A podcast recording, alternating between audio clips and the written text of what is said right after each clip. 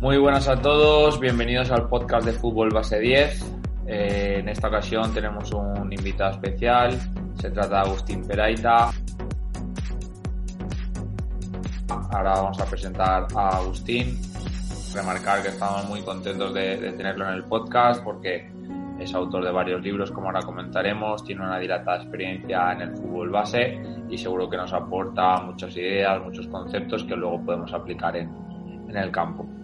Eh, bueno, primero que todo, bienvenido Agustín, muchas gracias por estar en el podcast. No, muchas gracias a vosotros por considerar que mis vivencias y mis opiniones son relevantes. Muchas gracias. Eh, presentamos a Agustín, actualmente segundo entrenador en el equipo sub-19 del Sabadell, es ex analista de la selección china sub-16, es ex, ex, entrenador en proyectos internacionales vinculados con el Fútbol Club Barcelona, ha sido entrenador en la DAM, en el Europa y es autor de varios libros sobre táctica y metodología, destacando sobre todo del, libro que hablaremos más tarde, que es el de de, fase. Y sin más demora, empezamos con la entrevista. La, primera pregunta es un poco tus inicios, cómo fueron como, como entrenador, qué dio a pie para, para, que te iniciaras en el mundo de, del entrenador y cómo fueron esas primeras experiencias, Agustín. Pues yo creo que como muchos, muchas personas de, de, mi generación, el inicio yo creo que fue el PC Fútbol. Es decir, empezamos a sentirnos entrenadores en, en esas épocas donde eh, en un CD con la carátula de Michael Robinson eh, nos hicimos vez con el PC Fútbol 5.0, 6.0, el 7.0, luego ya empezaron eh, los Fútbol Manager y tal, pero yo creo que me picó el bicho de, ser entrenador eh, con esos videojuegos, con esos simuladores de, entrenador, de gestión del club y tal. Y me gustaban tanto que a la primera ocasión que tuve, incluso cuando aún era jugador, eh, estaba era juvenil, yo era juvenil de último año y en el club de barrio donde estaba jugando, eh, pues ya empecé a ayudar al del cadete. Y al año siguiente faltó entrenador en el juvenil B y yo que acababa de pasar mi época juvenil con otro amigo, Ángel Verastain, que ahora también es entrenador profesional, eh, pues hicimos un tándem y dijimos, va, pues lo cogemos nosotros y fue una experiencia fatal porque no sabíamos nada, nos costaba mucho gestionar el grupo, mantener la disciplina y tal, así que los inicios fueron difíciles, los inicios fueron de entender la dificultad de pasar del videojuego a, a la realidad, a las personas, a, a los jugadores. Eh, después de eso, no sé si estuve un par de años sin, sin entrenar, pues la experiencia fue mala, ¿no? Es frustrante. Y empecé a hacer las licencias de entrenador. Por aquella época no era obligatorio tener la licencia de, de la UEFA B o C o nada para, para entrenar en fútbol base aquí en Cataluña.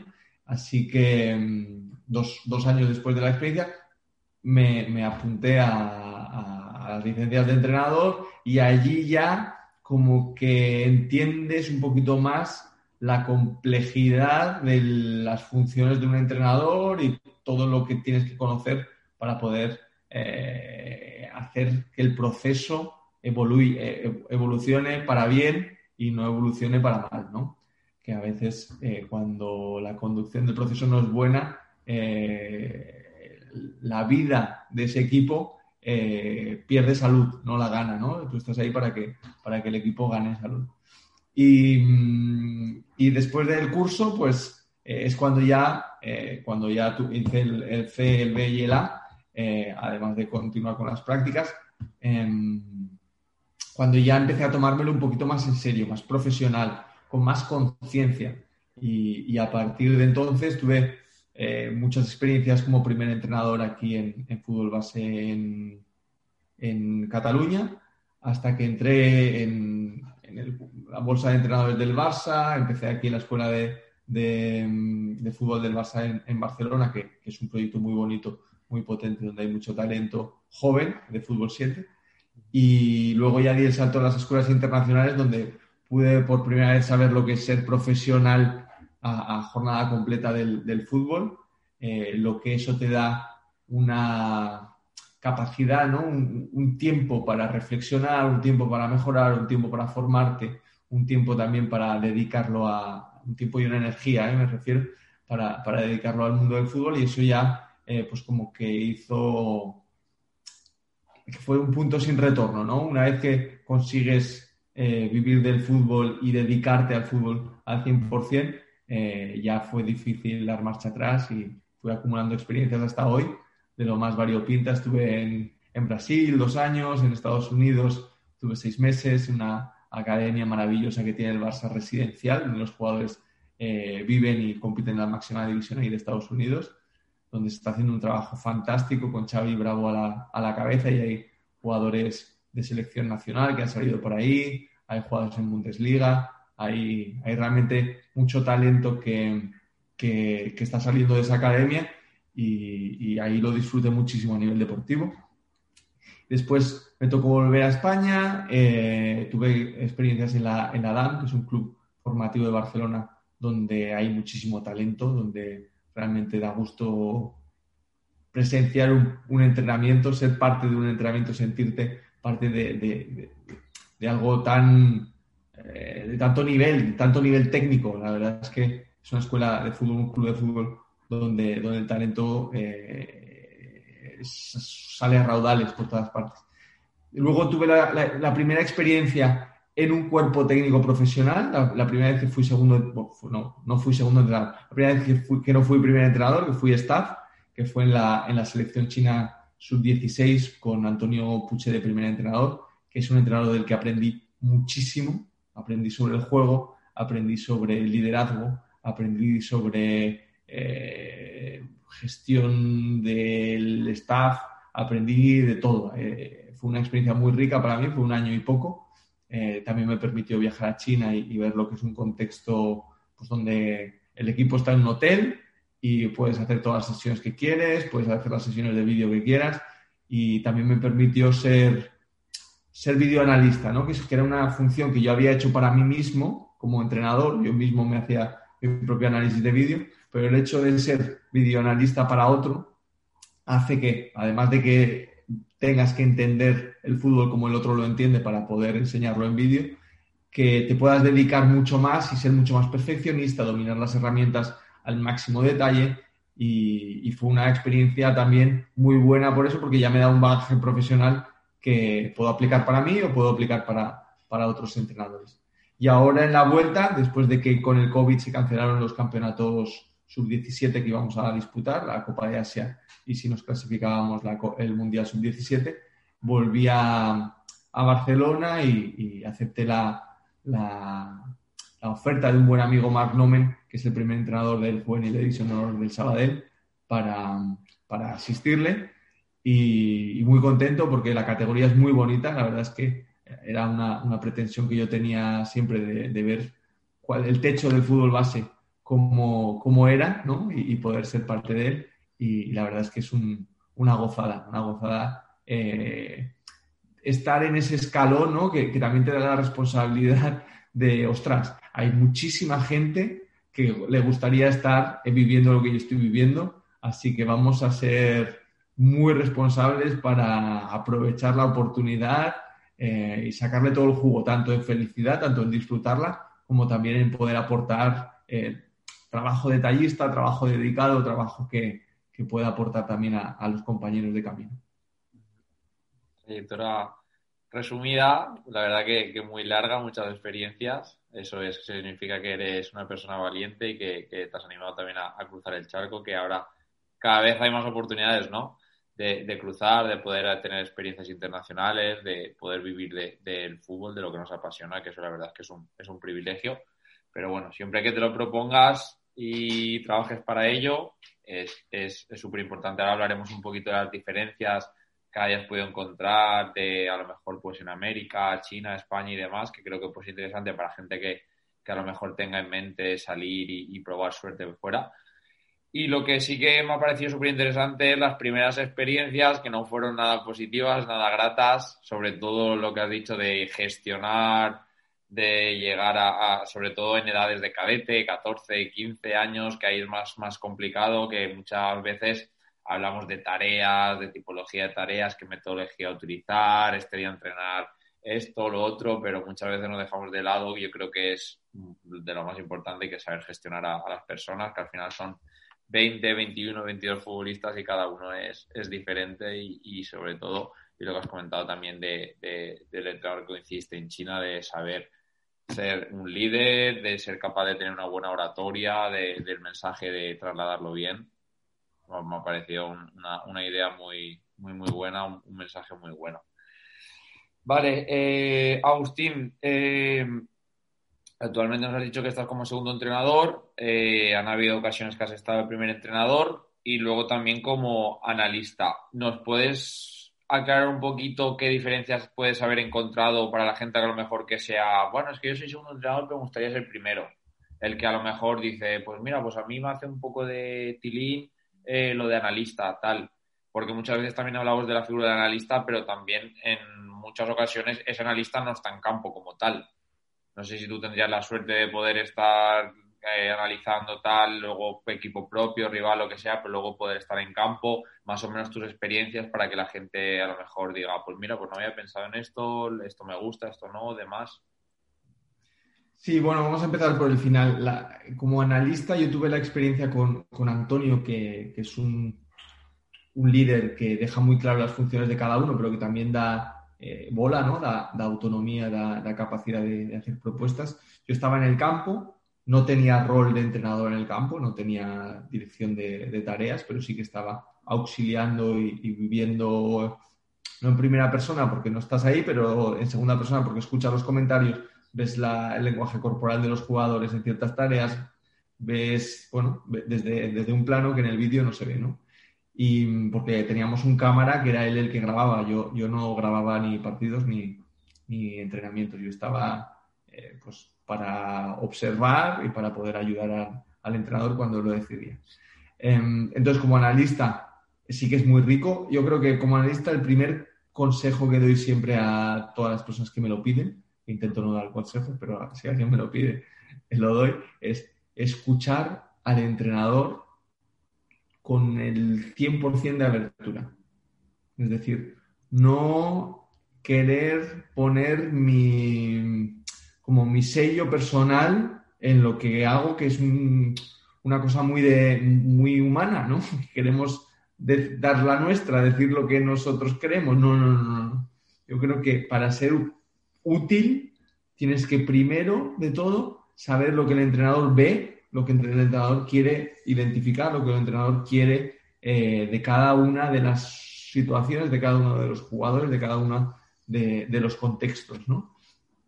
Y en cuanto ya tienes claro eso y tienes la humildad para escuchar y decir, lo mío ahora es un segundo plano, ahora lo importante es la perspectiva del entrenador, eh, ya es para mí muy fácil, se hace muy fácil después de eso. Si no, es muy confuso, no sabes las jugadas que son relevantes para ti, que no son para el, para el técnico, los volúmenes eh, de, vídeo se hacen demasiado largos porque no sabes exactamente lo que, lo que es necesario. Es decir, muy importante que, los vídeos sean cuatro minutos, ocho minutos el que más, ¿vale? Y para, y para eso hay que ser muy, muy criterioso, muy, muy riguroso en, lo que eliges, porque tiene que ser relevante también, no son cuatro, eh, cuatro minutos, tienen que ayudar al equipo a mejorar, a mejorar y adaptarse mejor a, lo que le va a, presentar la competición.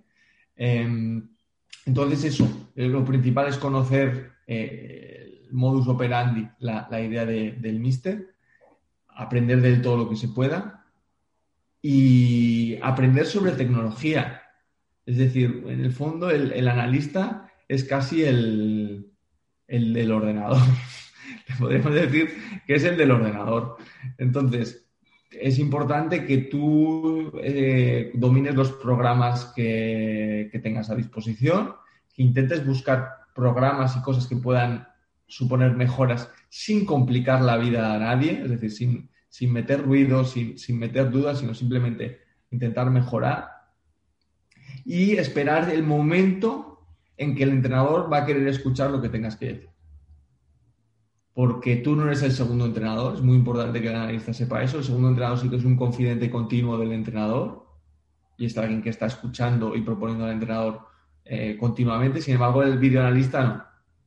El videoanalista tiene sus sesiones, reuniones con el entrenador, llámala de reunión que puede ser en el autobús, es decir, no, o en la comida, no, no, tiene por qué ser una reunión oficial, donde el entrenador está escuchando y donde el entrenador quiere saber lo que el videoanalista ha visto y, propone.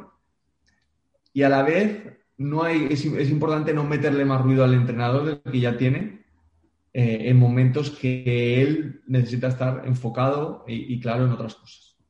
Entonces, para mí eso también fue un, aprendizaje muy, muy importante, ¿no? De, verlo desde allí, de verlo de menos es más. Muchas veces menos es más.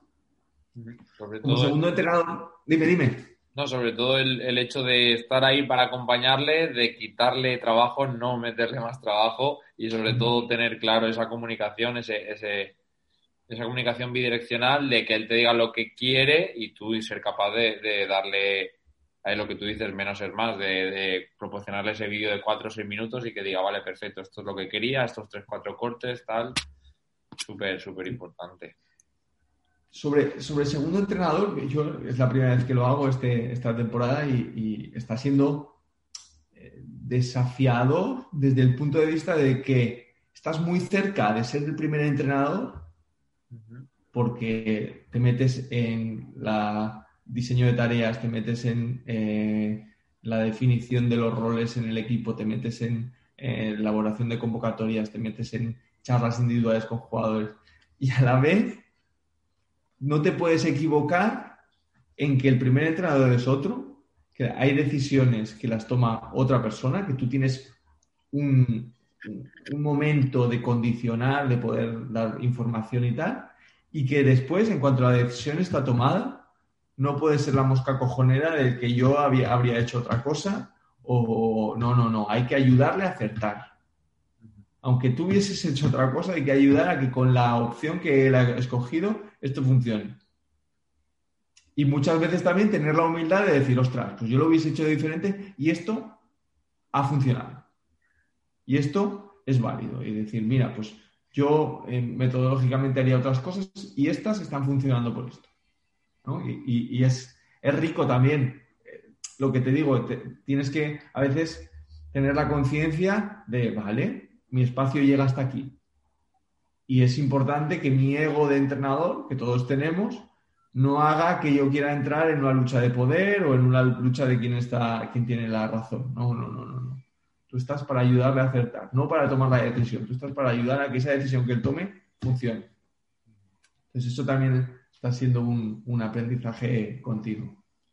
Sí, sobre todo si tienes la suerte de, rodearte de un primer entrenador que al final tenga más experiencia, más sabiduría, entienda más el juego y lleve muchos más años que tú en eso, a lo mejor puede no estar tan actualizado como puede estar un segundo en un momento dado, no puede tener a lo mejor tantos conocimientos de, de táctica o de la lógica del juego, pero bueno, yo creo que es lo que tú comentas, que al final aportará otras cosas en otras áreas que a lo mejor tú estás un poco más verde y ese complemento entre los dos, sin tú pasar esa raya e intentando remar hacia el mismo lado, al final lo bonito es eso, es hacer esa coyuntura, ese equipo de dos que uno se complemente a otro siempre respetándolos.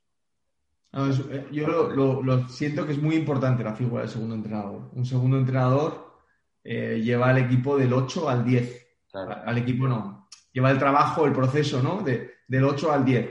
Pero el 8 lo tiene que poner el entrenador. Entonces, el entrenador tiene mucha más responsabilidad, lleva mucho más el peso de, todo, de la sesión, de la elaboración, de la planificación, de las decisiones, de las conversaciones con los directivos, con, tal, con representantes. Entonces, es, está clarísimo que el trabajo del primer entrenador es el que, el que marca el rumbo y el que marca el camino. O sea, no, no, por muy buen segundo entrenador que seas, si el primer entrenador eh, no, es competente y tal, el, rumbo lo va a marcar él, así que, que tú no vas a tener tampoco mucho margen. Sí, adaptarte, intentar adaptarte y y sobre todo los, los primeros entrenadores también habrá de todo, como hay de todo en todos los sitios, en todas las áreas, en el mundo pero ellos también quieren rodearse de buenos segundos, es decir, ellos a la gente, si yo soy primero y tengo la responsabilidad, pero también quiero un segundo detrás mía, pues que me complemente, que me llene ese bote de con los posibles vacíos, las posibles deficiencias que tenga ahí un poquito más y entre los dos eso formar ese, ese buen equipo. Vale, Agustín, genial.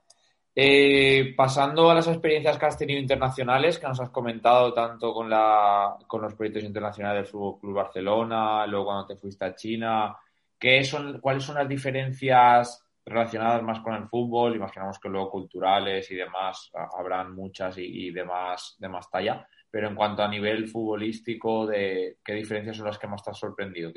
Has dicho, ostras, ¿cuánta diferencia hay entre Europa, entre América, entre Asia? Vale.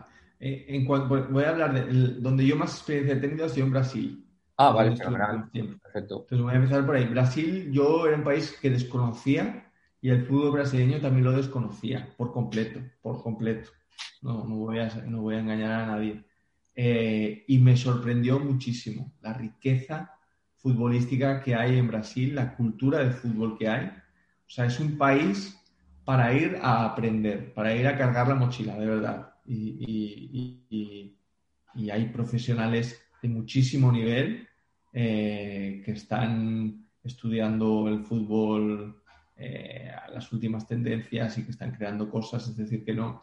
Eh, país, fue un país donde yo pensé que, iba a enseñar y fui y realmente aprendí. Realmente aprendí, no, no tengo ninguna duda.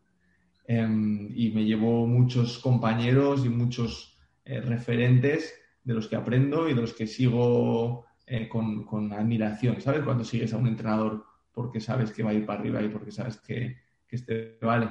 Pues de esos en Brasil conozco muchos. Y el fútbol brasileño es muy rico, o sea, no es casualidad que haya tantos jugadores buenos brasileños. Es porque la cultura de fútbol ahí es muy, muy, muy, muy apasionada.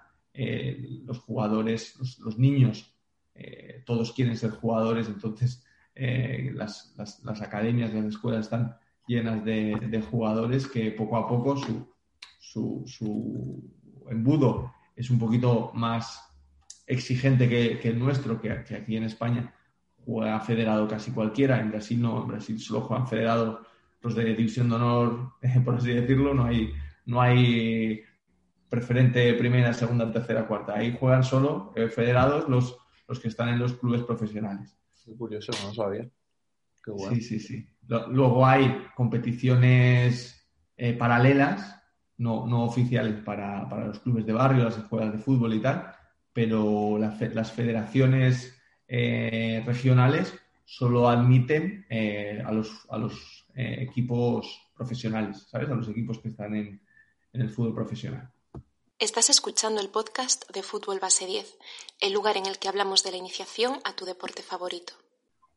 Eh, después fui a Estados Unidos, donde me sorprendí mucho del nivel alto eh, que vi. También yo vi la creme de la creme. Yo estuve ahí en una academia residencial donde los jugadores tenían mucho nivel, donde los jugadores estaban viviendo para ser profesionales, viviendo para, dar el salto al fútbol profesional. Entonces, eh, la cultura un poco americana de tomarse el deporte como una profesión, que, aquí a veces se desvaloriza un poquito el, fútbol como es como más un hobby, es eh, ten cuidado que, te vas a tener que estudiar, no, ahí está muy bien que seas buen futbolista porque te va a ayudar a estudiar en una buena universidad, ¿no? es, es, complementario, no es o una cosa o la otra. Y, y eso me, me gustó, me, me sorprendió mucho y me gustó el hecho de que de que se tomen el deporte tan en serio para también poder ir a la universidad, para también tener beneficios económicos, para también tener eh, una carrera profesional. Y, el nivel que vi era alto. El nivel que vi ahí en la máxima categoría, sub-17 y sub-19, es realmente alto. Ah, claro, no todos los equipos, pero los buenos equipos, Los Ángeles Galaxy, la academia que nosotros teníamos, eh, el Red Bull de Nueva York, el City de Nueva York, esos, esos equipos tienen muy buenos jugadores y no es, no es casualidad que el lateral del Bayern, el lateral izquierdo del Bayern, eh, sea de Canadá. O sea, no es casualidad que empiecen a salir jugadores de 19, 18 años preparados para competir en el máximo nivel europeo de, Estados Unidos y de Canadá, porque, porque poco a poco están, están mejorando su estructura competitiva, están trayendo a entrenadores más competentes y, eso hace que lo que antes en Estados Unidos era un poquito un país muy desigual, donde el talento no se aprovechaba en, cuanto a fútbol, em, yo creo que está cambiando. Y la última, eh, que es en China, eh, también me sorprendí muy gratamente con la apuesta de la sociedad, de la política, de las empresas en China por el fútbol. Es decir, eh, los clubes de fútbol tienen muy buena financiación, por tanto tienen muy buenas instalaciones, por tanto tienen buenas residencias para los jugadores jóvenes y por tanto pueden contratar buenos entrenadores que están bien pagados. Y eso es una apuesta que, que no es de hoy para mañana, pero que va a dar buenos frutos. Es decir, no tengo duda de que las próximas décadas el fútbol chino va a ir al nivel de los japoneses, al nivel de, de, los mejores de Asia, de los, coreanos, de los mejores de Asia. Eh, yo creo que además eh, a nivel de clubes se está haciendo buen trabajo y, también eh, es, no, empezará a ser normal que la liga china pueda competir con el talento con, la liga europea o con los sudamericanos y tal, que a veces ahora están contratando solo jugadores un poquito veteranos, ¿no? Eh, pues, Salomón Rondón, ¿no? Con 30 y no sé cuántos años. Pues, pues que ya puedan eh, ir a por jugadores eh, que tengan más años de fútbol y que tengan más, más potencial de crecimiento. Y cada vez aumenta más ¿no? la, la, oferta para entrenadores para que vayan allí, porque al final el fútbol español, debido al auge que, que tuvimos con la selección, el Barça de Guardiola, el Madrid, que es una entidad a, nivel internacional y demás, eh, los españoles, los entrenadores españoles están muy bien valorados y hay muchísimas ofertas de, clubes y equipos de allí para, para ir allí a trabajar, ¿verdad? Sí, sí, sí. Es, un, mercado eh, que ahora con el coronavirus está más cerrado, no nos engañemos. Eh, se, ha, se, ha, reducido mucho, tanto económicamente como en las opciones para viajar porque es muy difícil conseguir un visado de trabajo hoy por hoy. Eh, chino, está encerrado. Eh, pero claro, eh, era antes del coronavirus un mercado en ebullición, en crecimiento para los entrenadores españoles y esperemos que lo vuelva a ser. Esperemos que, cuando la pandemia nos dé tregua podamos volver a, a tener esas oportunidades.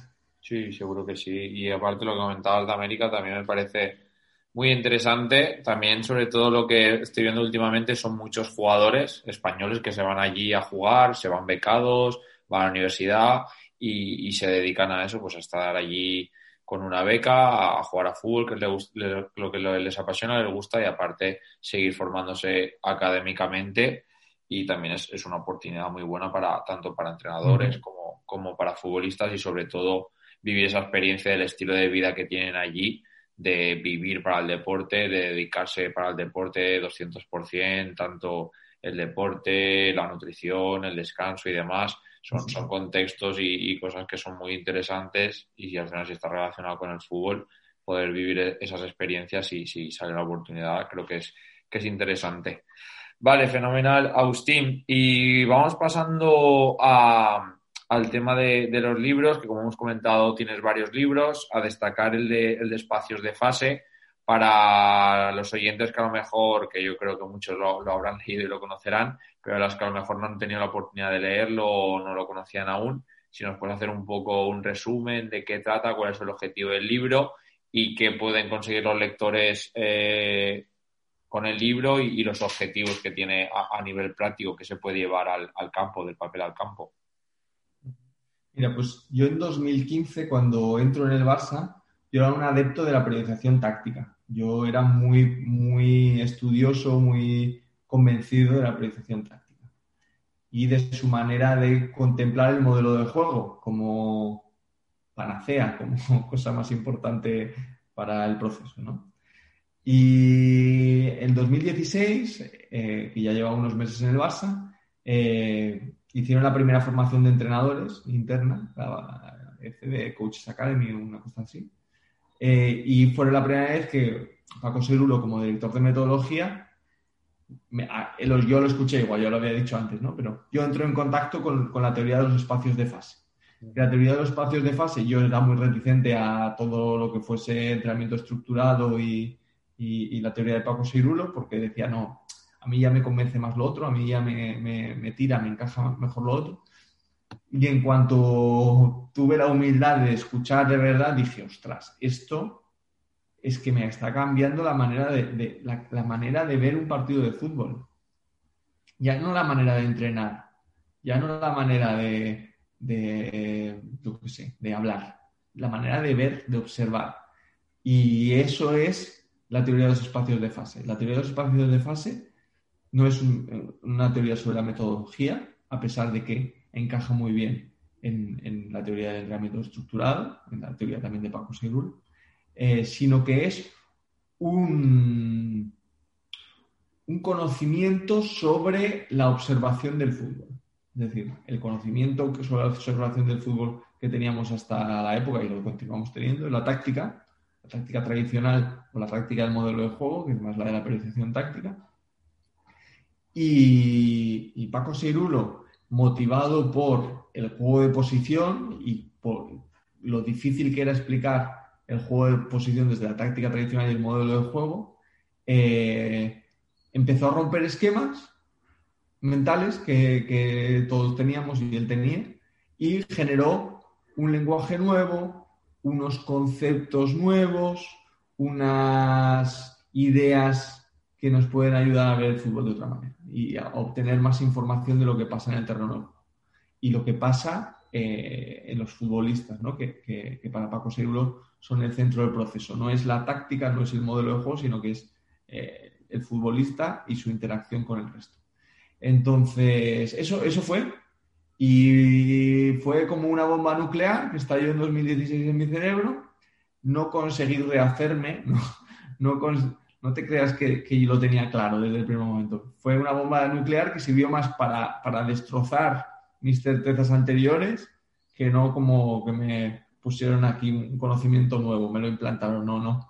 Tuve que, no sabes la cantidad de veces que repasé mentalmente lo que nos había comentado durante esas clases hasta que llegué a mis propias conclusiones y, el libro Espacios de Fase, que se titula, se subtitula como Paco Sirulo cambió la táctica para siempre, porque él es el, que lo hizo, él es el que, el que ideó eso.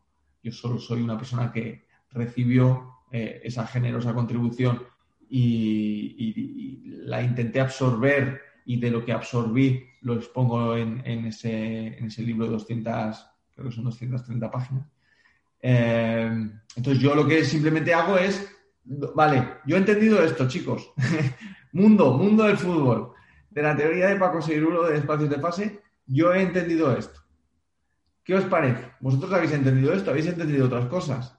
Porque para mí una de las cuestiones que, me generaba más inquietud era que nadie crea que yo soy el como biógrafo oficial o que yo estoy poniendo aquí lo que debe ser, lo que, lo que Paco Seirulo me está dictando y yo estoy escribiendo. No, no, no, no.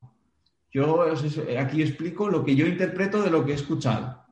Entonces, em, para mí es muy importante que referenciar la fuente original y decirle que esto es mi humilde interpretación. Humilde tampoco es muy humilde porque escribir un libro es de alguien que no es muy humilde, ¿no? Eso también lo tengo claro que hay que tener un poco de vanidad para creer que lo tuyo eh, vale como para dedicarle el tiempo y, dedicarle eh, la, publicación.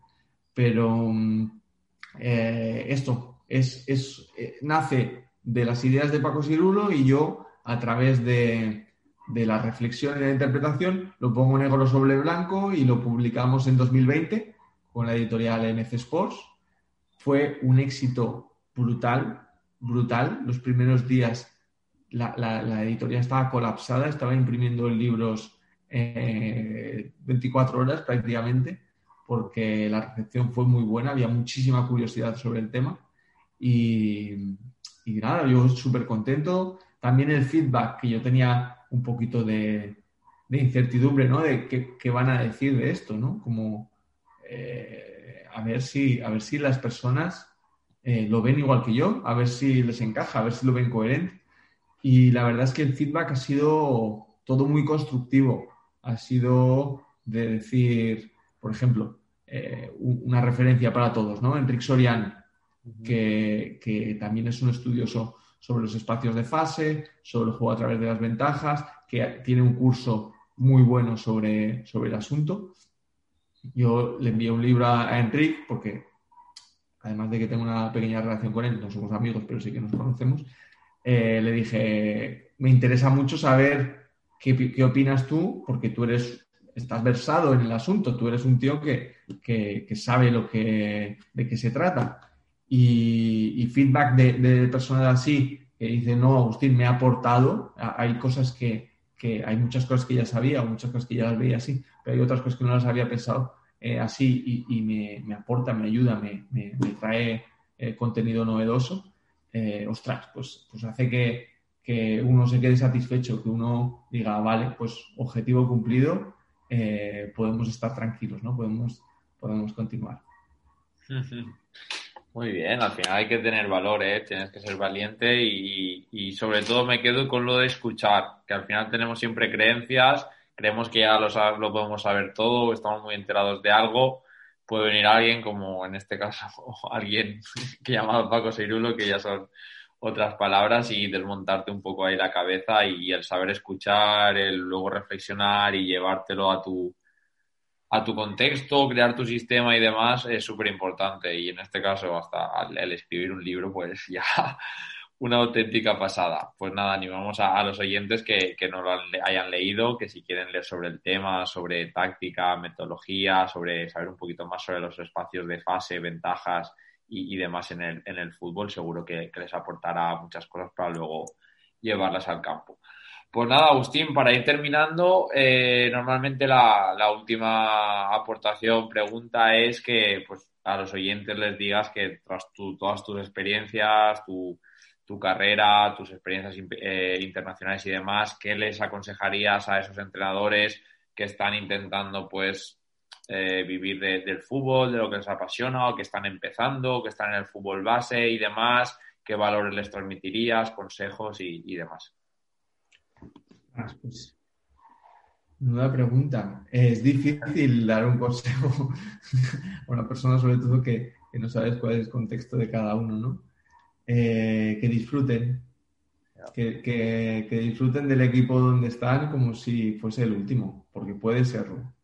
La vida a veces, muchas veces da muchas vueltas, no significa que vayamos a tener un problema de salud, pero quizás por, por cuestiones económicas, laborales, lo que sea, tengamos que, que apartarnos del fútbol por un tiempo y es importante, o sea, para mí, yo sí, si hay algo de lo que me arrepiento es de no haber disfrutado más en algunos equipos, ¿no? De haber estado demasiado preocupado por si me van a renovar, si no me van a renovar, si me van a no sé qué, no sé cuántos, y eso te, te, saca un poco de, del disfrute que es ser parte de un juego tan bonito, ¿no? Tan, tan intenso, tan, tan, tan excitante. Importantísimo eso, poner el foco en el presente, aunque sea tan difícil, siempre estamos pensando en lo que hemos hecho o lo que vamos a hacer y nunca estamos ahí focalizados en disfrutar del presente, sobre todo si tenemos la suerte de poner las botas y, y, pisar verde y estar ahí con el equipo en campo y disfrutar cada día es muy, muy importante. Y luego si se disfruta y se trabaja y, se pone todas las ganas, lo otro es algo que está fuera de nuestro control, ¿no? Al fin y al cabo, pero bueno, nuestra misión tiene que ser esa, disfrutar del día a día, del equipo, de, las personas que nos rodean y, aprender cada día de, de, todos. Pues nada, Agustín, eh, darte las gracias. Creo que ha sido una entrevista muy, muy chula, que ha quedado varios temas, hemos hablado de diferentes eh, áreas y la gente se puede llevar muchas ideas. Así que nada, agradecerte sobre todo tu tiempo y, haber compartido este ratito con nosotros. Muchas gracias, Nico. Aquí ya me tienes al otro lado de amigo para, para lo que toque. ¿Vale?